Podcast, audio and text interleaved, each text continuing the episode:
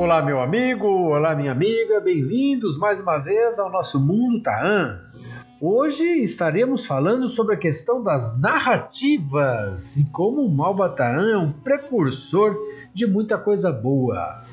Para a nossa conversa de hoje, convidamos o professor doutor Nilson José Machado.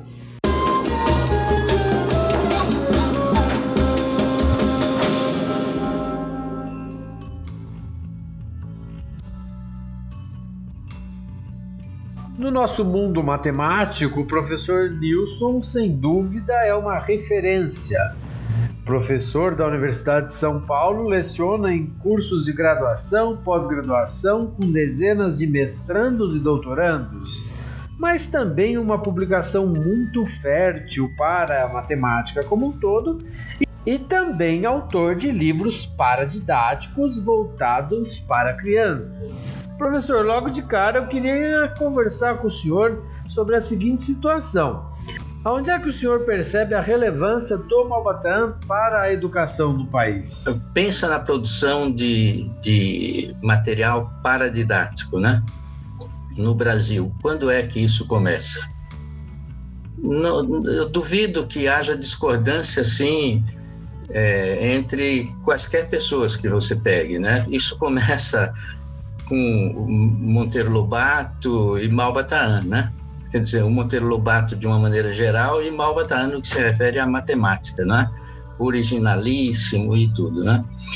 E, mas saindo dessa questão do, do contar história e dessa coisa pitoresca que é contar história, criar centros de interesse a partir da história. Saindo disso, olhando é, tecnicamente ou academicamente, né? Hoje, é, é, no mundo, eu não tenho receio assim em falar, é, em arriscar, não é?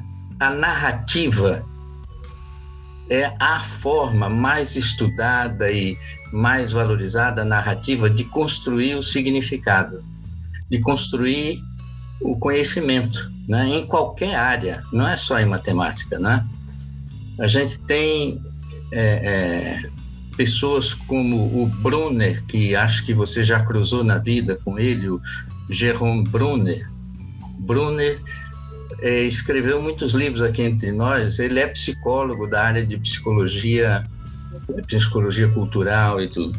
É, mas a gente tem histórias do Malbatã que vão além dos números, né?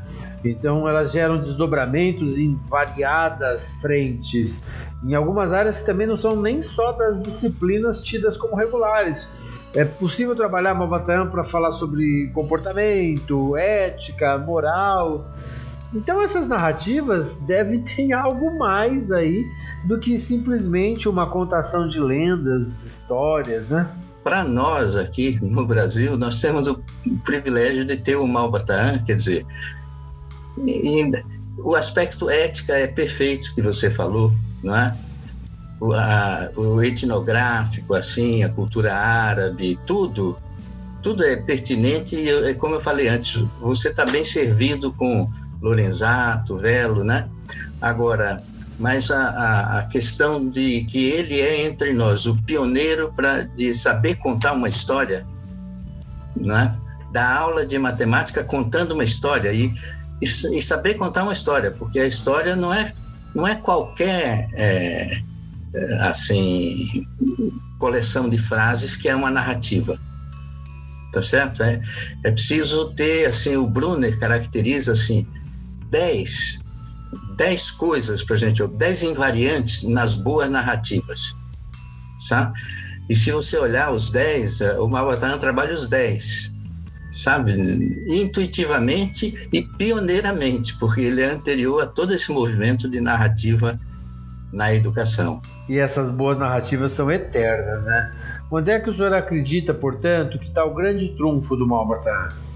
Romeu e Julieta do Shakespeare, a gente paga ainda hoje para ir assistir, sabendo a história, sabendo o início, o fim da história, pela narrativa, né, que envolve a gente. Você pode olhar para isso de uma maneira jornalística, de ver, de, de, de, destacar a importância disso hoje no mundo, a questão da narrativa, né?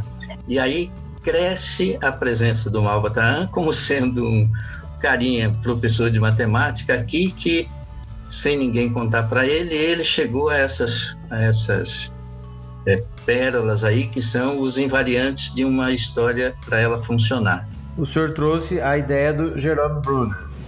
E aí, as invariantes da narrativa. Entendendo que a obra do Malbatan é anterior aos estudos do Brunner, podemos perceber então que o Malbatan já sabia um tanto bom dessa construção, né? Não, quando você vê os 10 é, invariantes que o Brunner propõe, você transporta vê, e olha as histórias do Malbatan, você lê tudo lá, sabe? É, todos os invariantes lá. Só para dar um exemplo, uma boa história, né? Uma história que funciona tem que ser é, é, local. Tem que ser um local. Tanto que começa assim, era uma vez, e aí você instala um local onde aquilo começou. É uma coisa particular. Mas ela só funciona como uma boa narrativa se esse particular for genérico. Então ela é uma mistura de particular genérico.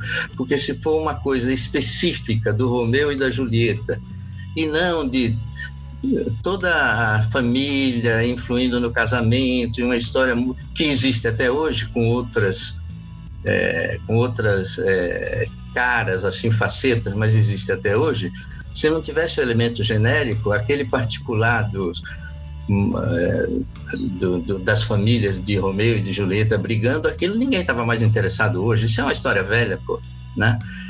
Então é um local global, é um particular genérico, é uma abertura é, é para interpretação. Nenhuma boa história, história que vinga, tem uma única interpretação alguém lê e vê uma, outro lê, mas tem isso e vê outro e vê outro. Então, uma abertura nessa interpretação, mas tem regra, não pode ser qualquer interpretação. E aí essa abertura se combina com a hermenêutica, né, com a ciência da interpretação. Quer dizer, por um lado não há uma interpretação única, por outro lado não vale tudo. A hermenêutica põe regras para você interpretar as, as histórias, não é? Então, cara, você vê as histórias do Mavatarã, você vê o máximo de criatividade, né? E, e, o máximo de peculiaridade, de particularidade. Mas por que, que ela encanta do velo fora da academia ao Lorenzato dentro da academia, né? De A de professor de matemática a professor que não tem nada a ver com matemática, né? Então, você vê nessas invariantes das boas histórias um, um, um, uma, uma, intuição, assim, vamos dizer, braba do Mauataan, né? Uma, uma sacada, assim, não é? Genial. Muito à frente do seu tempo esse Mauataan. Muito. É, e, e intuitivo, né? Plenamente intuitivo, sem... É, diplomas acadêmicos, cursos acadêmicos, né, puramente do coração lá, né, e produzindo. E o senhor, que é tão próspero e fecundo nessa produção, né, é, traz algo próprio que, que possa contar para gente sobre matemática e narrativa? Eu andei até escrevendo há uns anos aí, 2013, 14, 15, sobre o paralelismo entre matemática e contos de fada. É só para ver como até coisas que parece que não tem nada a ver, tem tudo a ver, né? É assim, o caráter é, dual na matemática para criança, estou falando do ensino da matemática, é, dois mais três, se a criança disser que que é 7, você diz que está errado. Só que vem a estatística e diz que 2 mais 3 é 7 com margem de erro 2. então, depois que você entra na matemática, você vê que tem a probabilidade, tem a estatística, tem o aleatório, tem a lógica a três valores, né? Que pode ser verdadeiro, falso, ou eu tenho dúvida, né? Tem, é, mas, mas parece para quem começa que a matemática aqui ou é ou não é, ou é verdadeiro ou é falso. E isso parece muito com conto de fada. No conto de fada você tem assim, herói virão, vilão, bruxa, fada, mocinho, bandido, né? O bem e o mal, não, não, não tenta para uma criança dizer que o, o lobo mau é que é o, o, bom e a vovó é que é do mal. Não, é, lá é bem caracterizado o bem e o mal, né? Então, esse dualismo de ou vai ou racha, ou é verdadeiro ou é falso, ou é certo ou é errado, né? Isso é no início da matemática e no início da ética. E a criança se inicia na ética por história, as histórias infantis são histórias binárias, né? Mas aí, à medida que você vai crescendo e tomando consciência, então você vê que nem a vida é um conto de fadas e nem a vida é matemática, né? Quer dizer, na vida, o bem e o mal passeiam de mãos dadas. Você tem que discernir, né? E nas histórias mesmo, nem nas novelas tem mais essa do bem e do mal. Passa uma semana o cara sendo do bem, na semana seguinte é do mal e tudo, né? Mas na, na vida real, mas numa trama tem que ter o, o protagonista e o antagonista, né? Aliás, a narrativa tem sido um tema muito moderno, próspero, né? É, em estudos científicos. O senhor acredita que, para o professor de matemática, ela pode ser valorosa a partir de se apropriar do Malbatã? Tem muito material sobre narrativa e, repito, não é para mudar de tema e dizer agora que eu vou estudar é narrativa, é para valorizar cada texto e cada frase aí, né, do Malbatã que falava sobre isso, é, é, assim, muito antes disso virar um tema tão forte, né? Na academia e fora da academia. Na, na tecnologia, a narrativa ocupa o espaço principal por conta dos games. Os games, o que distingue um de outro é, é a narrativa, a história que se conta, né? São histórias é, são ficção e tudo, né? Mas é assim, é um charme danado você ter um avatar, né? Entrar numa história, mudar o que está acontecendo, né? Então os games estão levando é, essa profissão de roteirista e, e essa saber contar uma história ao ápice, assim, né? Que, que no mercado de trabalho, né? O roteirista é, é, é a pessoa que sabe contar a história, né? Agora a gente precisa e aí está uma outra e a gente como professor precisa de conteúdo, né? Precisa ter o que contar.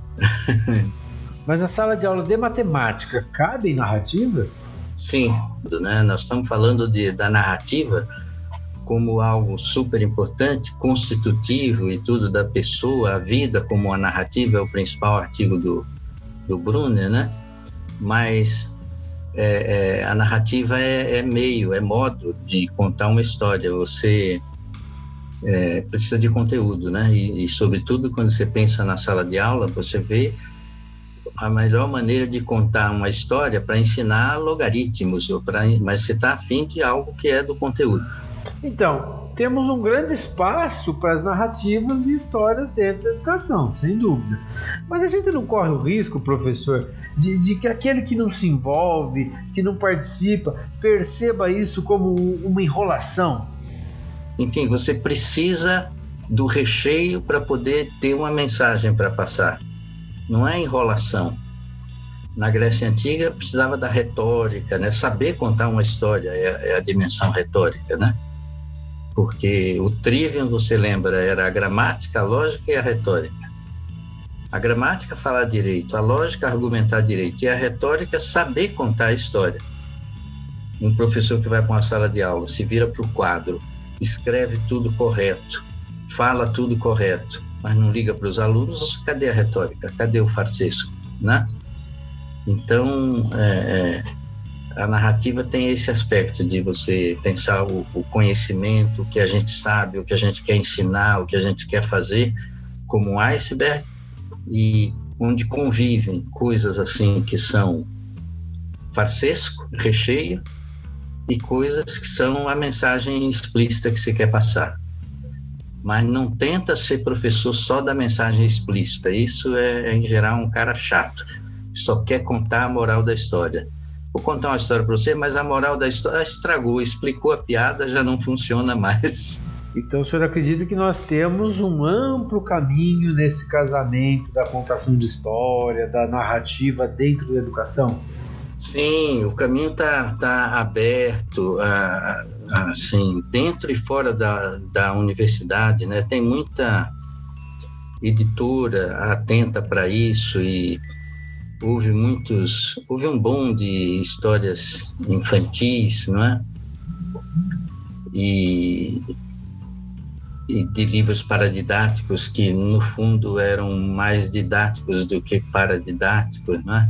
Houve livros assim, mas é, é, eles vão achar um caminho aí para valorizar a narrativa, mas eu acho que a gente tem que ficar atento, mas mais na perspectiva do matuto, né? O matuto, o caipira, a caipira vive de causos, não vive de narrativas do Paul Ricoeur, nem do Bruno, nem de nada, é de causos, né? e, e, e, a gente, como professor, a gente vai colecionando os nossos causos aí, né?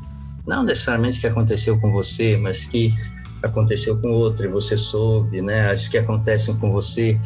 Então, eu acho que é, é, praticar isso, quer dizer, é, contar a história, né? E não chegar é, a seco na base do seja há um conjunto, seja em vez disso começa com era uma vez que é mais tranquilo, né? em vez de querer dizer que eles foram felizes, é, que o CQD né, diz assim, eles foram felizes para sempre. Pois é, esse foi o professor Nilson José Machado contando para gente a sua percepção da importância da narrativa dentro da educação, especialmente relevância do Malbataan enquanto um precursor desta narrativa dentro da educação matemática. Na próxima semana, a gente vai perceber que, de fato, são essas narrativas que envolvem educadores que vão envolver estudantes. A gente agradece a sua audição dessa semana e te espera na próxima.